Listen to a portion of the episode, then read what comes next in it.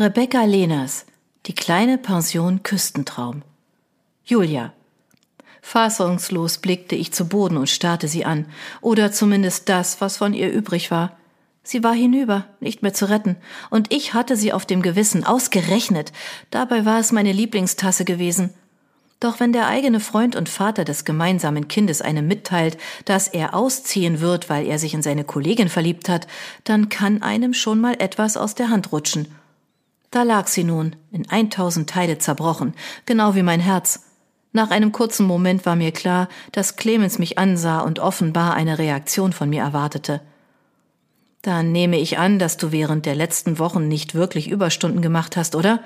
So langsam ergab sich ein klares Bild für mich. Das ständige zu späte nach Hause kommen, seine Unzufriedenheit, die er oft an mir und sogar an Leon ausgelassen hatte. Wie hatte ich nur so blind sein können?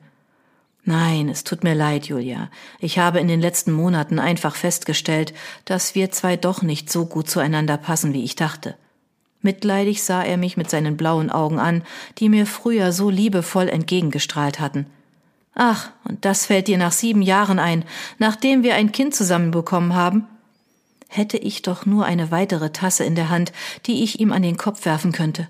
Naja, bei meinem Glück würde ich eher daneben zielen und stattdessen die Fensterscheibe treffen. Versteh mich doch, das Leben in diesem Kaff hier mit all den neugierigen Leuten, das ist einfach nicht meins, verstehst du? Nein, ich verstehe dich überhaupt nicht. Du wusstest doch, worauf du dich einlässt, als wir den alten Hof gekauft haben. Ich hatte noch lebhaft im Ohr, wie begeistert er damals von dem Haus und den dazugehörigen Gebäuden gesprochen hatte. So günstig kommen wir nie wieder an ein Eigenheim, und du kannst endlich deine eigene Pension eröffnen. Tja, von seinem Enthusiasmus war offenbar nicht viel übrig geblieben. Mein wässriger Blick schweifte durch den Raum und blieb an dem hübsch gedeckten Frühstückstisch hängen, mit dem ich ihn eigentlich hatte überraschen wollen. Dabei hatte er heute nur freigenommen, um mir in Ruhe seine Überraschung zu servieren. Kurzerhand fing ich an, den Tisch abzuräumen, damit er mir nicht länger meine eigene Naivität unter die Nase rieb. Jetzt werd nicht ungerecht, Julia. Du bist schließlich hier aufgewachsen. Ich bin ein Stadtkind. Hier gibt es ja noch nicht einmal vernünftiges Internet. Auf so ein Leben am Ende der Welt war ich nicht vorbereitet. Das hättest du eigentlich wissen müssen. Da war er. Der Moment, in dem die Pferde mit mir durchging.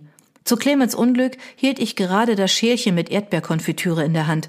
Den Inhalt klatschte ich ihm mit voller Wucht ins Gesicht.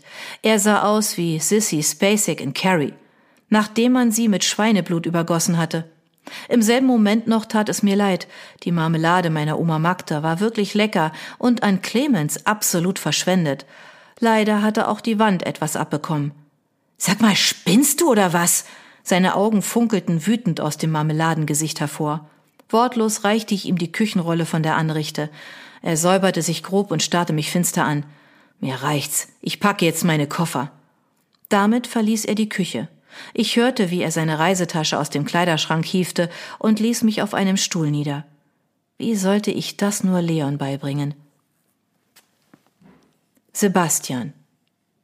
Missmutig starrte ich auf meine zur Faust geballte Hand, in der sich ein zerknüllter Brief befand.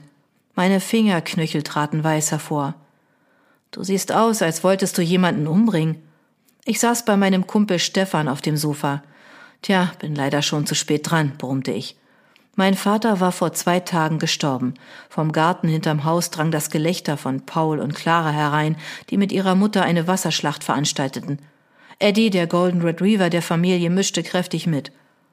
Tut mir leid, dass ich euch den Sonntag versaue. Ich haue ab. Ich wollte mich erheben, da drückte Stefan mich wieder sanft auf das Sofa. Red keinen Blödsinn. Dein Vater ist gestorben. Ist doch klar, dass dich das mitnimmt. Er nahm neben mir Platz und seufzte tief. Also, weißt du schon, was du tun wirst? Ich zuckte nur mit den Schultern. Nein, keine Ahnung. Meine Mutter glaubt, ich würde es bereuen, nicht zur Beerdigung zu gehen. Glaubst du das auch?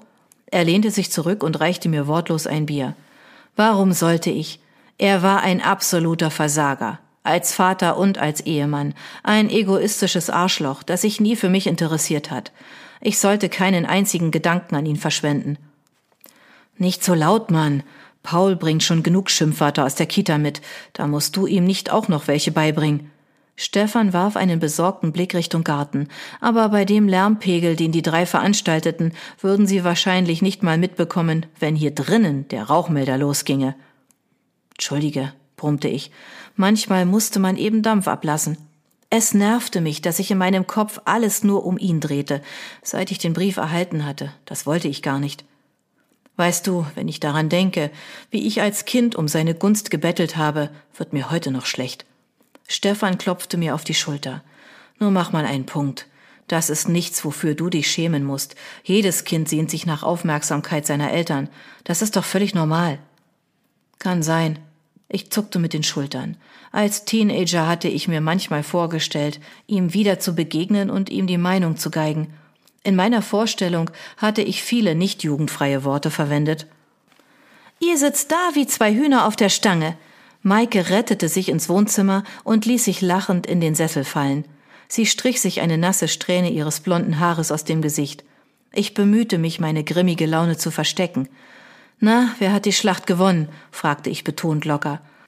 Das ist noch nicht raus. Ich habe mir mit dem Angebot, Eis zu holen, nur einen Waffenstillstand erkauft.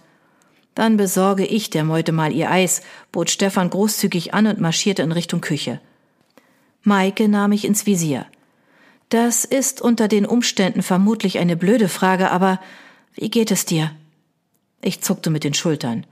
Es ging mir schon besser. Ich weiß einfach nicht, ob ich zur Beerdigung gehen soll oder nicht. Ich weiß nicht, ob dich meine Ansicht dazu interessiert, aber ich sage sie dir trotzdem. War ja klar. Ich lachte. Maike hielt selten mit ihrer Meinung hinterm Berg. Stefan hat mir von der komplizierten Beziehung zwischen dir und deinem Vater erzählt. Ich kann verstehen, dass du den Kontakt abgebrochen hast, aber das hier ist jetzt deine letzte Chance, wirklich mit ihm abzuschließen. Ich schnaubte nur. Wie denn? Er ist tot. Ich kann wohl kaum an seinem Grab eine Szene machen. Sicher, du kannst dich nicht mehr mit ihm aussprechen, aber du könntest ihm einen Brief schreiben, mit all den unausgesprochenen Dingen, die dich belasten. Du könntest ihn mit ins Grab legen. Ich atmete einmal schwer aus und ließ mich in die Kissen zurücksinken. Begeistert war ich von der Idee nicht. Außerdem solltest du hingehen, weil es das Richtige ist, weil du dann das Richtige tust und dir nichts vorwerfen musst. Das wird dir helfen, glaub mir. Zum Glück enterten Paul und Clara in diesem Moment unter lautem Gebrüll das Wohnzimmer, gefolgt von Eddie.